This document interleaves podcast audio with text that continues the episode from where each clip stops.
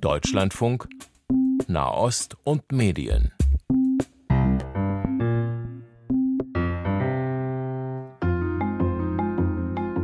Seit dem 7. Oktober und den Terroranschlägen der Hamas auf israelische Zivilistinnen und Zivilisten ringen wir um Worte. Wie beschreiben wir, was da passiert ist und ja noch immer passiert? Und wie schaffen wir es, in unserer Berichterstattung möglichst angemessene Worte zu finden und nicht zum Beispiel ungewollt polemisch, zu vereinfachend oder schlicht falsch, einseitig, reißerisch zu berichten. Da zerbrechen sich viele Redaktionen gerade den Kopf drüber. Ich bin Sascha Wandhöfer und bei Nachredaktionsschluss befassen wir uns ab dieser Ausgabe jede Woche damit, wie Medien über den Krieg im Nahen Osten berichten. Und heute schauen wir dabei auf die Sprache. Denn mit welchen Worten wir über Krieg sprechen. Da ist unserem Hörer Norbert Schroth etwas aufgefallen. Herr Schroth, Sie haben uns geschrieben, dass Sie das Gefühl haben, dass nach vielen Terroranschlägen, kriegerischen Auseinandersetzungen in den ja, schon vergangenen 20, 25 Jahren ein Sprachstil entstanden ist, der uns Gewalt und Krieg als selbstverständlich und zwangsläufig erscheinen lässt. Das ist Ihnen früher schon aufgefallen, aber jetzt bei der Berichterstattung über den Krieg im Nahen Osten nochmal besonders. Was haben Sie da konkret festgestellt? Ich muss gleich eingestehen, ich gehe mit großem Respekt dran, weil es eben ein Thema ist, wo viele Fallstricke auf einem warten. Und ich habe das Gefühl, der abstrakte Gedanke von Frieden prallt an einer Wirklichkeit ab, die es zwangsläufig eben erscheinen lässt, dass wir auf Stärke, auf Macht, auf äh, militärische Ausrichtung uns fokussieren und weniger die leisen Töne, die vielleicht manchmal auch ein bisschen naiven Töne der Friedenssehnsucht und des Miteinanders äh, zur Geltung kommen lassen. Haben Sie da ein konkretes Beispiel? Was, was ist Ihnen da so konkret aufgefallen in den letzten Wochen? Es sind jetzt zwei Ebenen, die hineinspielen. Das eine ist, wenn wir eine Nachricht wahrnehmen, dann nehmen wir sie über eine Nachrichtensendung oder über ein Journal oder Zeitungsbericht, Artikel auf. Die Nachrichtensendung muss natürlich sehr kurz, sehr pointiert sein, während die journalistische Aufarbeitung in einem Morgenjournal, in einem Abendjournal oder eben in einem Zeitungsartikel sehr viel ausführlicher und abwägender sein kann. Und trotzdem habe ich den Eindruck, äh, es wurden zuletzt sehr viele Adjektive verwendet, sehr viele Umschreibungen, die mich auch ein bisschen wieder an die Folgezeit nach 9-11, nach September 2001 erinnern, wo diejenigen, die jetzt mit Macht, mit äh, Stärke eben die Gefahr einhegen wollten, die deutlicheren waren, die vernehmbareren. Und jetzt bin ich immer noch im Ungefähren, aber es gibt so Artikel und, und Umschreibungen, die ich jetzt spontan nicht wortwörtlich wiedergeben kann, aber die ich aus Kommentaren eben entnehme, wo ich den Eindruck habe, hier wird gar nicht groß abgewogen, ob es Alternativen gibt, sondern es entsteht eine Zwangsläufigkeit. Sie haben mir ja einen dieser Artikel geschickt. Das war ein Kommentar in den Nürnberger Nachrichten. Vielleicht kann ich den als Beispiel einmal nennen. Die schlimmste Hölle aber ist derzeit in und um den Gazastreifen zu finden. Die radikalen Terroristen köpften Babys oder durchsiebten sie mit Kugeln. Sie verbrannten Menschen und vergewaltigten sie, filmten das teils mit den Handys der Opfer und schickten die Bilder an deren Kontakte. Eine perverse Steigerung des Schmerzzufügens in digitalen Zeiten. Wer das bestialisch nennt, beleidigt Tiere. Die töten, um zu überleben, nicht aus Hass und oder der Lust an nackter Gewalt das war so das Beispiel, was sie mir aus den Nürnberger Nachrichten geschickt haben, weswegen sie dann, glaube ich, letztlich ja auch uns geschrieben haben. Genau, das wäre jetzt ein sehr exemplarischer Artikel dazu. In den klassischen Nachrichten denke ich auch, ist mir spontan jetzt eingefallen, dass zum Beispiel die Brutalität von Seiten der Hamas sehr ausdrücklich auch vorkommt während die militärischen Angriffe von israelischer Seite dann zum Beispiel mit dem Wort kurzer Bodeneinsatz umrahmt werden, was sachlich vielleicht bestimmt richtig ist. Aber ich finde, hier sind die Sprachebenen gegeneinander verschoben. Hier wird die Brutalität sehr ausführlich dargestellt. Und auf der anderen Seite werden eben die Angriffe von israelischer Seite jetzt ganz unabhängig von dem, wie sinnvoll und wie wichtig und wie richtig sie sind. Aber sie werden nicht in dem gleichen Maße dargestellt, weil am Ende, und das ist für mich ein wichtiger Aspekt, es sterben immer Menschen. Es sterben immer Kinder oder Männer oder Frauen. Und dann ist es gar nicht für mich jetzt entscheidend, ob die jüdischer Herkunft oder islamischer Herkunft sind, ob die uns sehr nahe stehen oder sehr fern sind, sondern es geht aus meiner Sicht erstmal darum, dass hier Menschen Leid angetan wird, zugefügt wird. Und wie können wir inmitten dieser vielen Schrecken, die es ja gibt, die ich ja nicht verniedlichen und nicht ignorieren will, aber wie können wir da eine Sprache finden, die auch Hoffnungszeichen beinhaltet? Einer, der sich in den Nachrichten viel Gedanken um richtige Wortwahl macht, ist Udo Stiel, Nachrichtenredakteur für den Deutschlandfunk und WDR. Und für den WDR betreut er mit einer Kollegin die ARD-weite Austauschplattform für sprachliche Fragen. Herr Stiel, können Sie den Wunsch von Herrn Schroth nach einer anderen Sprache, in der wir über das, was da seit dem 7. Oktober geschehen ist oder generell über Krieg und Frieden sprechen, können Sie das irgendwie nachvollziehen? Ja, sehr sogar. Wir sind ja selber auch Menschen, äh, die Gefühle haben, die betroffen sind von Ereignissen, die wir in den Nachrichtensendungen drin haben, über die wir berichten. Und wir versuchen natürlich auch immer eine Sprache zu finden oder eine Ausdrucksweise zu finden, die der Situation angemessen ist.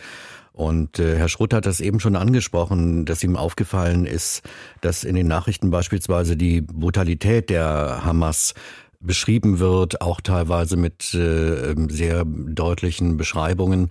Und im Gegensatz dazu äh, hören wir von Seiten der israelischen Armee eben eher die klassischen Fachbegriffe einer, einer Armee, Luftangriffe, Bombardierung, Gegenschlag und so weiter. Das hat aber auch schlicht damit zu tun, dass wir hier mit einem asymmetrischen Krieg zu tun haben. Hier steht eine Terrororganisation, ähm, die ähm, selbst ähm, als Hamas für sich definiert, dass das Ziel die Vernichtung Israels ist und ähm, dass die auch nicht unterscheidet zwischen militärischen Zielen und zivilen Zielen. Das ist wurscht in dem Fall. Die gehen auf alles los. Die israelische Armee arbeitet ähm, nach dem klassischen Armeevorgehen. Das heißt, da, da unterscheiden sich die Begriffe zwangsläufig schon, weil eben die Hamas keinerlei äh, militärische Regeln oder sonst irgendwas verfolgt. Entsprechend ist dann die Wortwahl auch unterschiedlich. Und ähm, den Kommentar, den wir vorhin aus den Nürnberger Nachrichten waren, glaube ich, äh, gehört haben, das ist natürlich nochmal ein ganz anderes ähm, Medienfeld, denn das ist ein Kommentar, der natürlich ganz bewusst auch zuspitzt und versucht, Dinge mit drastischen Worten zu beschreiben. Der Kommentator hat sich diesen Stil ausgesucht, um das nahe zu bringen. Und ähm, ja, über Krieg ähm, einen Kommentar zu schreiben, bedeutet in der Regel auch, dass man ganz bewusst auch solche Bilder zeichnet dann im Text. Und äh, ich glaub, denke mal, der Autor hat sich ähm, das klar auch so vorgestellt. Möglicherweise hätten andere Menschen den Kommentar auch ganz anders geschrieben. Aber ein Kommentar ist halt auch nicht eine Redaktionsproduktion, sondern es ist eine Einzelmeinung und die von einer Person eben dann veröffentlicht wird. Herr Schroth, jetzt würden Sie wahrscheinlich sagen, ist der Sache, wenn wir jetzt eine gemeinsame Sprache in Richtung Frieden finden wollen, aber dann ja trotzdem nicht dienlich. Kommentar hin oder her? Ja, speziell dieser Konflikt hat natürlich jetzt die Problematik, dass so viele Ebenen hineinspielen und auch so viele Verletzungen hineinspielen, dass jeder Opfer und Täter zugleich sein kann, nicht immer muss. Tatsächlich auch Anfang dieser Woche ein äh, Kommentar in der Süddeutschen von Bernd Kastner, der überschrieben ist mit weniger Ja, aber bitte. Und genau darüber spricht schrecklich diese Terrorangriffe, aber Israel aber die Hamas, das mag als Reflex nachvollziehbar sein, schreibt er, aber es befördert eine fatale Argumentationsspirale ins Gegeneinander, ins Entweder-Oder. Spricht ihn ja quasi aus der Seele. Ganz genau, bringt sehr schön auf den Punkt. Und am Ende ist, was wir hier machen, egal ob jetzt hier in den Medien oder wir im privaten Bereich oder in einem öffentlichen Kontext, immer ein Hören und ein Sagen, ein etwas zum Ausdruck bringen wollen und äh, etwas empfinden. Und wir haben hier eben Parteien, die am Ende des Tages wahrscheinlich beide sagen, ja, wir wollen einen Frieden, aber wir können ihn uns den angesichts der Vorgeschichte gar nicht vorstellen. Und ich glaube, so wie ich jetzt um einen guten Gedanken, um einen guten Satz ringe, so geht's am Ende vielleicht auch ganz vielen Menschen in Israel, in der im Gazastreifen, im Westjordanland, in der gesamten arabischen Welt. Herr Schroth, vielleicht geht ja konfliktsensitiver Journalismus so ein bisschen in die Richtung, die Sie sich wünschen. Der beschäftigt sich zum Beispiel damit, wie Berichterstattung einen Beitrag leisten kann zur Deeskalation in bewaffneten Konflikten. Äh, ein Gedanke dahinter, Medien, die würden nicht selten bewusst oder unbewusst durch ihre Berichterstattung so eine Schwarz-Weiß-Logik von Kriegsparteien übernehmen. Sigrun Rottmann leitet das Seminar Konfliktsensitiver Journalismus am Institut für Journalistik an der TU Dortmund und ist auch zertifizierte Friedens- und Konfliktberaterin. Frau Rottmann, wenn wir jetzt mal auf die letzten drei Wochen blicken, wie konfliktsensitiv haben Sie die deutsche Berichterstattung da wahrgenommen? Unterschiedlich. Ich kann dazu jetzt gar keine besonders positive oder negative Beurteilung abgeben. Ich finde es immer sehr schwierig, die Medien, es gibt so viele und wir alle konsumieren auch unterschiedlich. Ich ähm, finde es so ein gemischtes Bild und ich finde es sehr interessant. Ähm, was wir gerade besprochen haben, hat ja schon auch eine zweite Ebene reingebracht, nämlich die Ebene, wie wir hier in Deutschland über diesen Konflikt, über diesen Krieg debattieren und wie darüber berichtet wird. Zu den Gedanken, die gerade geäußert würden, würde ich sehr gerne eine neue Idee hinzufügen, nämlich die, wie wir, wie Journalisten und Journalistinnen Konflikte verstehen. Also welches Verständnis wir davon haben, was ein Konflikt überhaupt ist. Und ich beziehe mich da auf einen Friedensforscher, Wilhelm Kempf, der auch Sozialpsychologe ist und der ähm, sich sehr darauf konzentriert hat in seiner Arbeit, wie Konflikte wahrgenommen werden und wie Medien über sie berichten. Und er sagt, es gibt halt die Möglichkeit, einen Konflikt, ob er jetzt kriegerisch ist oder nicht, als einen Wettbewerb zu sehen. Da muss einer siegen und einer wird verlieren. Und wenn man den Konflikt so sieht, dann entwickelt sich daraus natürlich eine Eskalation. Das geht quasi gar nicht anders. Wenn man aber den Konflikt versteht als einen Prozess, der bearbeitet werden muss, wo es Versuche gibt, geben muss, den zu lösen, wenn das denn geht, aber er muss zumindest bearbeitet und irgendwie transformiert werden, dann rücken andere Themen in den Mittelpunkt. Und dann kommt man weg von diesem gut-böse Sieg-Niederlage und konzentriert sich auf andere Punkte und darauf, den Konflikt so zu bearbeiten, dass möglichst alle, die beteiligt sind, so wenig Schaden wie nur irgendwie möglich nehmen. Und da geht es natürlich immer vor allen Dingen in kriegerischen Auseinandersetzungen um die Zivilbevölkerung. Das ist also vielleicht noch mal so eine andere Möglichkeit, das was Sprache Richtung Frieden auch bedeuten kann, nämlich ein Verständnis von Konflikten, das auch in der Berichterstattung sich niederschlägt. Das ist etwas, daran muss gearbeitet werden. Da sollte es nicht um Sieg und Niederlage gehen. Hm. Wo sehen Sie denn den größten Ansatzpunkt? Woran müsste, müsste am meisten gearbeitet werden?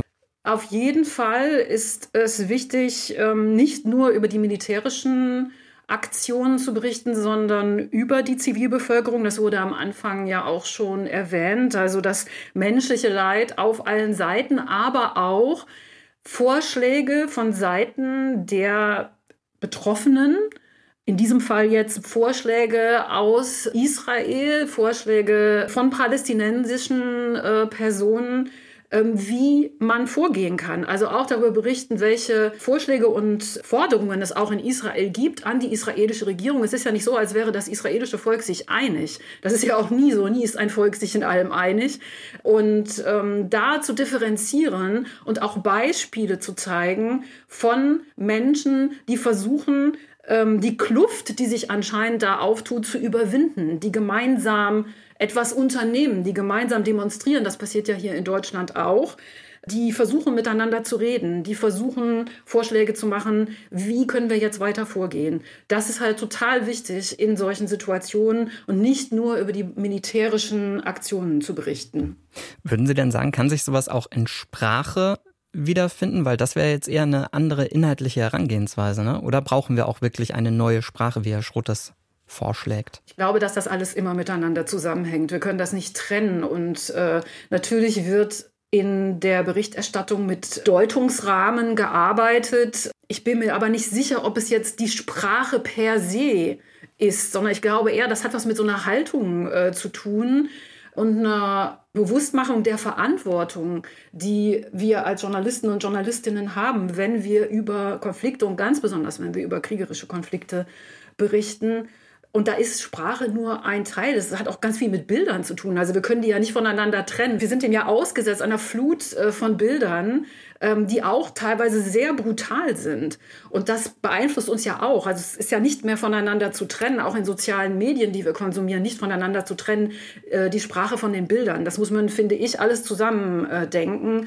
Und eben die Haltung ähm, des Journalismus, ähm, die ähm, sich eben in einer ganz besonders verantwortungsvollen Berichterstattung dann insgesamt niederschlägt. Ich möchte noch jemanden mit in unsere Runde holen, der lange selbst in Israel gelebt hat, von dort auch berichtet hat.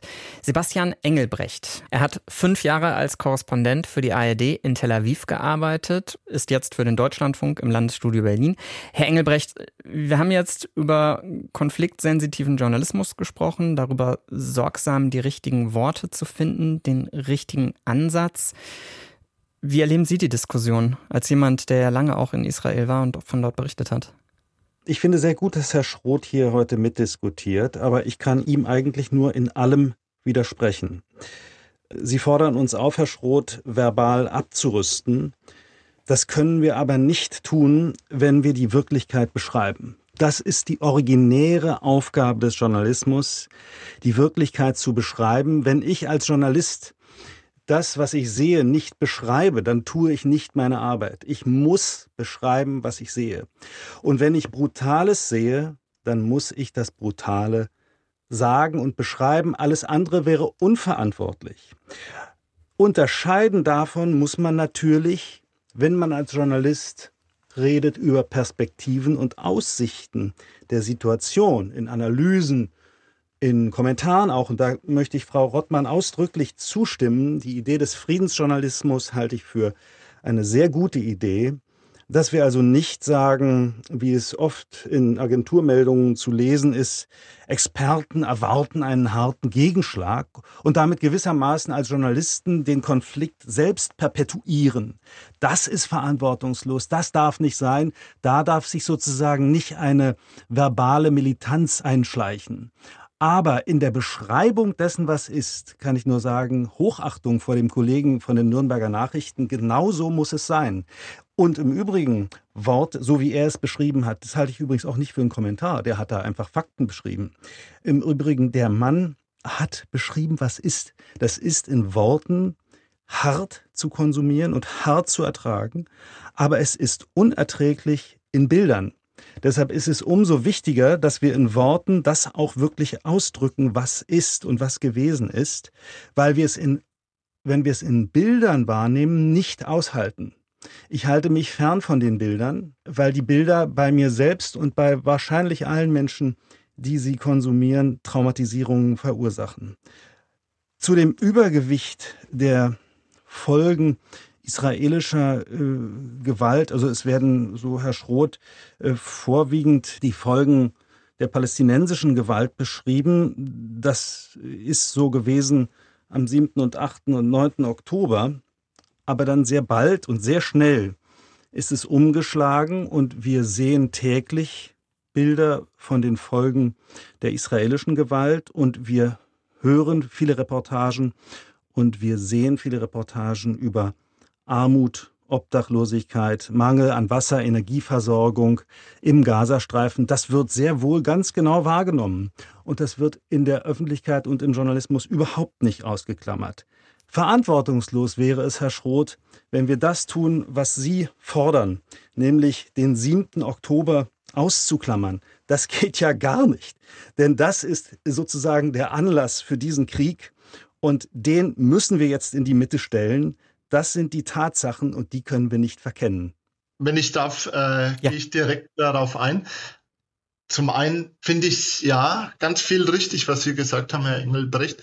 nur als Beispiel, ich bin ein Wortmensch, also ich höre ganz viel Podcasts und ich stelle da auch einen Wandel fest oder eine, ein Bemühen nach Ausgewogenheit, egal ob es jetzt der Weltspiegel-Podcast ist oder von den Spiegelkollegen, der Podcast 8 Milliarden, die haben zuletzt versucht, von beiden Seiten das sehr gut auszuleuchten und zu werden. Daher kann ich da gar nicht kritisieren. Kritisieren kann ich vielleicht in den wesentlichen Medien, die wir nutzen, in den öffentlich-rechtlichen Fernsehanstalten zum Beispiel, dass wir zu viel Innenschau machen. Ich habe heute mal dran gedacht, wie war das früher, der internationale Frühschub? Und dann habe ich immer noch einen Punkt mitbekommen, wie spiegeln die Journalisten aus anderen Ländern die Position zu den Geschehnissen. Und dann kriege ich auch vielleicht mal gespiegelt, wie sieht ein ägyptischer oder ein jordanischer Journalist oder ein Journalist, der in Katar ist. Das ist ja auch ein Land, was sehr ambivalent in, seinen, äh, in seiner Bedeutung,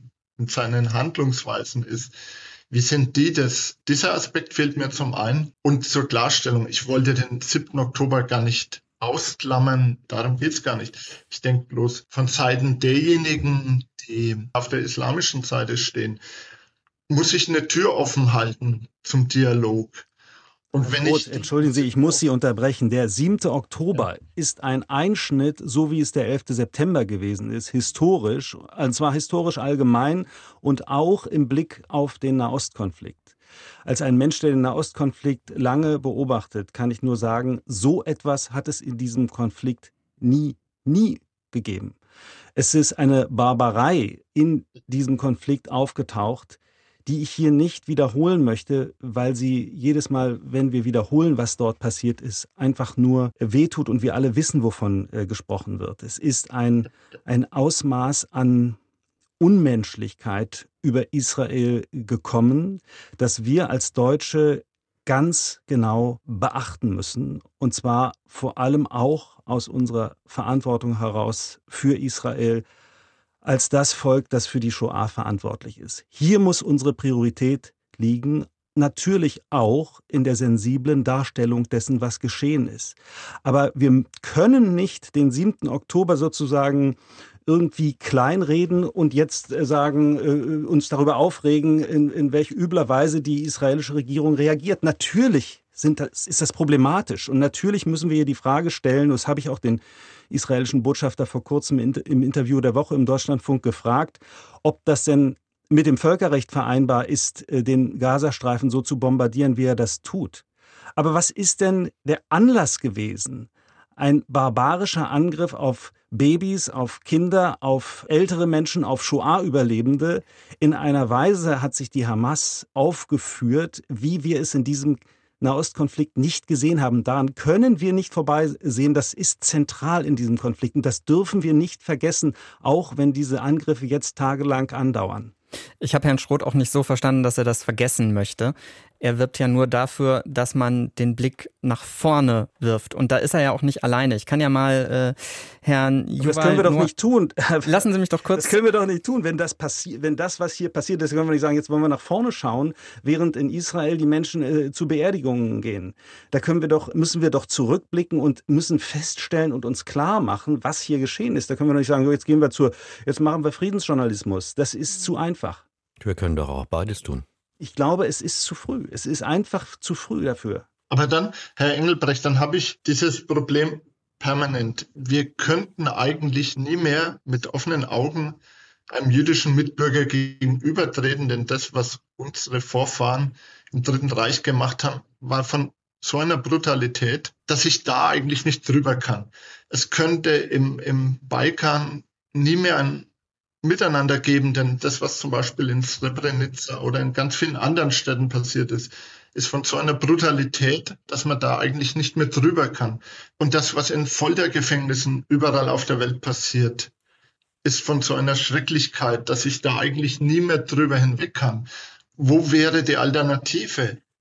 Das immer nur zu die Sache ist, die Sache ist keine drei Wochen her oder drei Wochen her, worüber wir hier sprechen. Ich würde gerne Herrn Stiel äh, einmal kurz das Wort geben. Ja? Herr Engelbrecht, Herr Stiel, Sie haben gerade gesagt, wir können ja auch beides. Ja, es gibt ja unterschiedliche Formate. Also ähm, ich glaube schon, dass es möglich ist, sowohl ähm, über die diplomatische Ebene zu berichten, als auch über die Geschehnisse vor Ort. Das eine schließt das andere nicht aus. Welche Priorität man da setzt, das ist natürlich auch immer eine Frage dessen, was an, ich sehe es jetzt aus dem Nachrichtlichen natürlich, was an dem Tag besonders vorrangig ist, äh, wenn es irgendeine Konferenz gibt, äh, an der sich hochrangige äh, Politiker und Diplomaten beteiligen, dann steht die vielleicht mal ein bisschen höher im Vordergrund als die Geschehnisse. Am nächsten Tag ist das anders. Aber ich glaube, das eine schließt das andere nicht aus. Und äh, da, natürlich ist es da wahnsinnig wichtig, dann auch die Wortwahl zu treffen. Und deswegen würde ich gerne nochmal auf das Wort Zivilisten zurückkommen. Wir hören viel zu wenig den Begriff Zivilisten. Wir hören immer nur die Palästinenser, die Israelis. Da gibt es viel zu unterscheiden. Die Palästinenser sind nicht die Hamas, ganz im Gegenteil. Ähm, also das Wort Zivilisten darf gerne häufiger vorkommen, um einfach auch mal die, die unterschiedlichen Akteure und die Leidenden zu unterscheiden.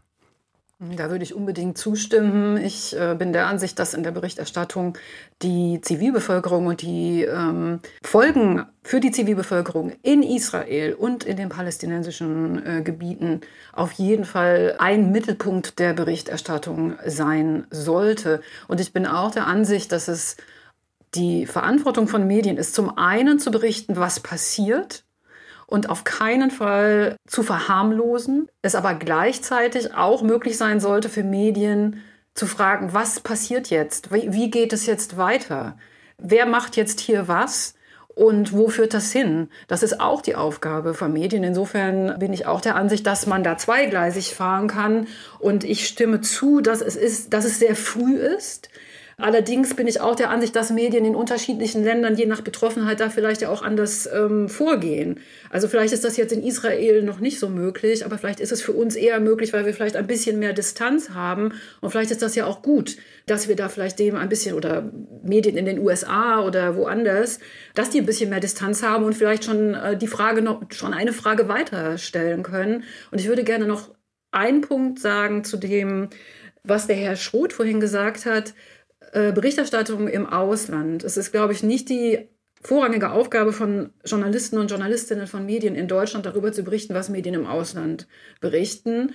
Ähm, es gibt allerdings auch sowas wie Presseschau und so, da äh, kann man auch so ein bisschen Eindruck bekommen. Und Sie haben jetzt äh, zwei Länder genannt, wenn ich das richtig verstanden habe, ähm, aus denen ich die Berichterstattung jetzt nicht so unvoreingenommen hören wollen würde oder unkommentiert, nämlich Ägypten und Katar, in denen es keine freie Presse gibt in denen es nicht solche Auseinandersetzungen gibt, mit Sicherheit, wie wir das hier in Deutschland haben, wie wir mit dieser ganzen Thematik umgehen äh, sollen.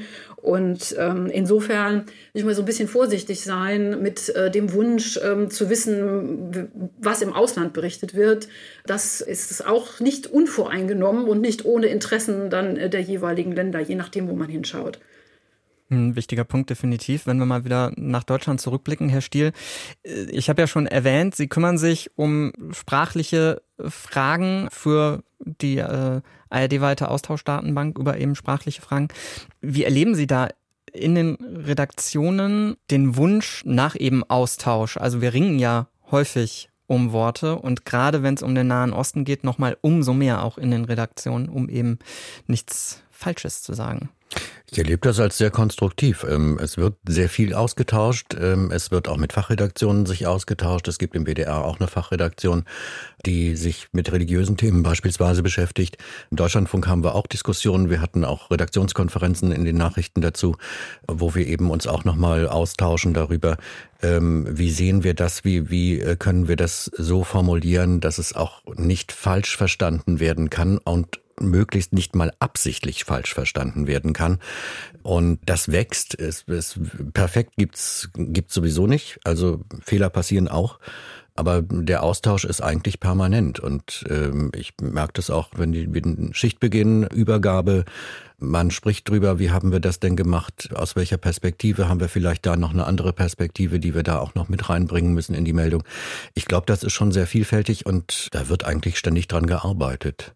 Herr Engelbrecht, Sie haben ja gerade schon deutliche Worte gefunden. Sie haben auch deutliche Worte in einem Kommentar vor einigen Tagen gefunden. Mehr als 1400 Menschen, die meisten von ihnen jüdische Israelis, wurden in Israel von Hamas-Terroristen auf bestialische Weise ermordet. Der Staat Israel bemüht sich, die Sicherheit seiner Bürger wiederherzustellen.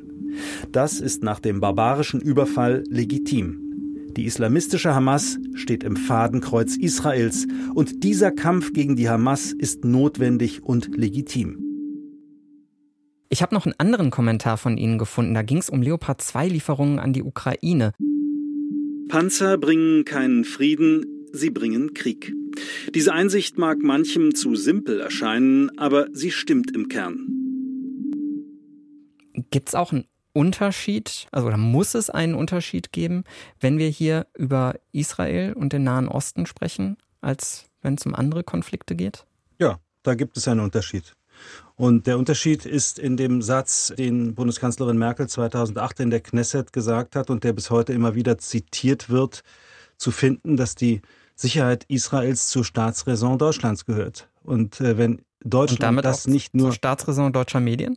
Nein, aber jetzt zunächst mal haben Sie mich ja gefragt, da nach Panzerlieferungen an die Ukraine auf der einen Seite und auf der anderen Seite harte Reaktion gegen die Hamas. Der israelische Botschafter hat gesprochen von einem Kampf von Gut gegen Böse. Das, das ist ein bisschen sehr scharf und vielleicht auch zu einfach. Aber wenn man darauf blickt, was die Hamas getan hat, dann sollte es naheliegen, das so zu sehen aus deutscher Sicht, sich jedenfalls klar auf die Seite Israels zu schlagen. Man muss sich das vorstellen, was in diesen Tagen passiert. In Berlin hallt der Ruf Tod den Juden durch die Straßen. Wenn ein israelisches Flugzeug in Dagestan landet, stürmen die Menschen dort das Flugfeld und machen den Menschen existenzielle Angst.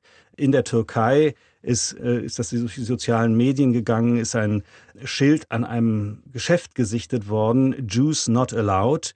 Also man muss sich das Ausmaß des Antisemitismus weltweit vor Augen führen, um klarzumachen, wie wichtig es ist, dass auch Deutschland es ernst meint mit dieser bisher nur sozusagen freundlich dahergesagten Devise der Sicherheit Israels. Das ist für das Land der Shoah eine besondere Herausforderung und eine ganz besondere Verpflichtung, mit der Deutschland jetzt ernst machen muss. Ich würde zum Schluss noch ein Zitat einbringen wollen von Yuval Noah Harari, einem israelischen Historiker, den viele vermutlich kennen durch sein Buch Eine kurze Geschichte der Menschheit. Der hat in der Süddeutschen gesagt, der Fluch der Geschichte besteht darin, dass sie die Sehnsucht weckt, die Vergangenheit zu korrigieren. Die Vergangenheit lässt sich nicht retten, konzentrieren wir uns auf die Zukunft, lassen wir alte Wunden heilen, anstatt sie als Antrieb dafür zu nehmen, neue Wunden aufzureißen. Könnte das nicht auch ein Motto sein für eine Sichtweise, eine Sprache, eine Berichterstattung, die nicht in einer Art Kriegslogik verhaftet ist, die Herr Schroth ja beklagt? Also Yuval Noah Harari ist ja kein Journalist, sondern er ist Historiker. Historiker, genau. Ich glaube, dass es ganz wichtig ist, dass in Medien solche Stimmen zu Wort kommen und dass das eben auch ein Teil der Berichterstattung sein sollte, dass unterschiedliche Stimmen gehört werden, Stimmen, die das Menschliche an diesem Konflikt äh, betonen, die einordnen, ähm, die versuchen, das in einen größeren Rahmen zu stellen, damit man es besser verstehen kann und die eben auch fragen, wie kann es jetzt weitergehen, wie, wie soll es jetzt weitergehen? Und auch einen Schritt schon weiter denken, das äh, tut er ja auch immer wieder in den Interviews, die er gibt, nämlich, was hat das alles für Folgen für einen vielleicht doch irgendwann mal hoffentlich möglichen Frieden zwischen Israel und den PalästinenserInnen. Und das finde ich ganz wichtig, dass solche Stimmen gehört werden. Auch andere, die Vorschläge machen, die einordnen. Das sollte ein Teil der Berichterstattung sein. Dafür haben wir das Format des Interviews äh, unter anderem, um verschiedene Stimmen mit verschiedenen Ansichten hören zu können. Könnte ja auch in Kommentaren stattfinden, so eine Sichtweise. Ne? Also auch das, ja. Herr Engelbrecht, Sie würden sagen, es ist noch nicht Zeit dafür. Genau, genau. Ich habe schon oft dem Friedensjournalismus das Wort geredet und bin ein Freund des Friedensjournalismus. Aber ich kann nur sagen, alles hat seine Zeit. Wenn Israel jetzt gegen die Hamas entschieden vorgeht und auch militärisch vorgeht, und wenn Israel sagt, dass das jetzt das Gebot der Stunde ist, dann kann ich dem, nach dem, was passiert ist, nur zustimmen. Kann ich jetzt nicht äh, sagen, jetzt ist die Stunde des Dialogs mit der Hamas wäre. Das ist es einfach nicht. Ich glaube nicht, dass Friedensjournalismus das jetzt automatisch vorschlagen würde, aber ich möchte Sie fragen, ist es nicht so, Sie sprechen ja von der Position der israelischen Regierung jetzt einfach aus Interesse, ist es nicht so, dass das in der israelischen Bevölkerung nicht unumstritten ist, dieses Vorgehen? Das müssen wir doch auch berichten, oder? Das militärische Vorgehen jetzt gegen die Hamas im Gazastreifen findet, äh, da bin ich sicher, wenn Sie eine Umfrage machen unter Israelis, jetzt eine Mehrheit von 80 Prozent Zustimmung, ganz sicher. Also sicherlich wird es Einzelne geben, die, die dagegen sprechen, aber das ist eine kleine Minderheit. Herr Schroth, was nehmen Sie jetzt mit aus dieser durchaus kontroversen Runde? Wie optimistisch blicken Sie in die Zukunft, dass wir eine andere Sprache finden könnten, die Richtung Frieden führt? Oder sind Sie immer noch davon überzeugt, dass wir das brauchen? So, auch wenn es jetzt ein bisschen wie eine Umarmungstaktik klingt, ist gar kein also gemeint. Aber ich fand gerade die Einwände, die der Herr Engelbrecht gegen meine Position hatte, unheimlich wertvoll, weil sie mich hinterfragen, weil sie ganz viel widerspiegelt, was in unserer Gesellschaft an Positionen vorhanden ist. Und ich glaube, wenn wir miteinander Zeit hätten, wir könnten uns in einem längeren Gespräch so weit austauschen und ich könnte ganz viel von seinen Expertisen mitnehmen, dass wir am Ende vielleicht an einen Punkt kommen, wo man sagt, so weit sind wir gar nicht voneinander entfernt. Obgleich ich auch weiß, dass jeder, der dem Frieden das Wort spricht, auch ein bisschen naiven Optimismus haben muss und über etwas hinwegschaut, was an Verletzungen, an Traumas in, in der Welt schon vorhanden ist. Und ich weiß, dass Friedenspolitik oft genug auch genutzt wurde, um zu manipulieren, um gegeneinander aufzustachen. Und das alles will ich gar nicht, sondern ich will die Spitzen wegnehmen, die Spitzen von Wut und Hass und dann die Chance eben zu finden, auch den anderen zu sehen. Ich glaube nicht, dass das Trauma der Hinterbliebenen letztendlich durch Krieg gelöst werden kann. Das muss auf einer anderen Ebene gelöst werden. Obgleich, Klammer auf, obgleich ich auch nachvollziehen kann, dass Israel jetzt so handelt und handeln muss, wie es gerade handelt. Aber das Trauma werden wir, eine, eine kriegerischen Verletzung werden wir nie durch so etwas beseitigen können. Und ich hatte Ihnen im Vorfeld ja noch von einem polnischen Friedensbrief aus dem Jahr 1961 erzählt, wo die damalige polnische Bischofskonferenz einen Hirtenbrief oder einen Brief an die deutschen Bischöfe in Ost und West verfasst hat mit der Überschrift Wir vergeben und bitten um Vergebung dieser Punkt ist noch ganz weit weg. Den können wir jetzt hier auch gar nicht einfordern. Aber das, was wir als Zivilgesellschaft in Deutschland, in Europa bieten können, ist, dass wir diesen Weg der Verletzungen, der Traumatisierungen in unendlich vielen Kriegen und, und äh, Auseinandersetzungen irgendwann über Nacht überwunden haben und dann in einen sensationellen Satz, aber auch sensationell schwer umzusetzenden Satz von die Würde des Menschen ist unantastbar. Und wenn wir das als, als quasi Exportgut in ganz viele Länder der Welt geben könnten und dafür auch bei aller Ambivalenz einstehen können, dann sind solche Gespräche, die so offen geführt wurden wie hier, finde ich extrem wertvoll. Herr Schroth, dann bleibt mir nur zu sagen, vielen Dank für Ihre E-Mail. Sie haben ja dieses wertvolle Gespräch angeregt und ich erlaube mir mal ein bisschen naiven Optimismus mitzunehmen für die Zukunft. Den können wir da sicher noch gebrauchen. Vielen Dank für das Gespräch. Wie können wir angemessen über Krieg und Frieden sprechen, angesichts des Kriegs in Israel und vieler weiterer Krisen und Kriege in der Welt? Darüber habe ich heute mit Norbert Schroth gesprochen. Er hat uns auf das Thema gebracht mit seiner Mail an nachredaktionsschluss.deutschlandfunk.de. Und an die können Sie natürlich auch gerne Ihr Anliegen Ihre Fragen, Kritik und so weiter schreiben. Nach redaktionsschluss.deutschlandfunk.de. Außerdem dabei waren Udo Stiel, Nachrichtenredakteur für den Deutschlandfunk und WDR und für den WDR Mitbetreuer der ARD-weiten Austauschplattform über sprachliche Fragen. Sigrun Rottmann, Leiterin vom Seminar Konflikt Sensitiver Journalismus vom Institut für Journalistik an der TU Dortmund und Sebastian Engelbrecht, Berlin-Korrespondent des Deutschlandfunks und jahrelang Israel-Korrespondent für die ARD. Und weil es noch so viel mehr gibt, worüber wir mit Blick auf die Medien und den Krieg im Nahen Osten reden und diskutieren könnten, ist das hier nur der Auftakt. Bis auf weiteres gibt es jeden Freitag hier und überall da, wo es Podcasts gibt, eine neue Ausgabe von Medien und Nahost nach Redaktionsschluss Spezial. Für diese Ausgabe war es das. Ich bin Sascha Wandhöfer, Produktion Mike Herbstreuth. Bis nächste Woche. Was seit Ausbruch des Kriegs im Nahen Osten immer wieder, immer lauter zu hören ist, sind antisemitische Äußerungen. Woher Judenhass kommt und warum er es schafft, immer wieder in neuer Form aufzutauchen, damit haben sich die Kolleginnen und Kollegen von Der Rest ist Geschichte beschäftigt. Das ist der Geschichtspodcast vom Deutschlandfunk. Geschichte einer großen Lüge, so heißt die aktuelle Folge, zu finden in der DLF Audiothek.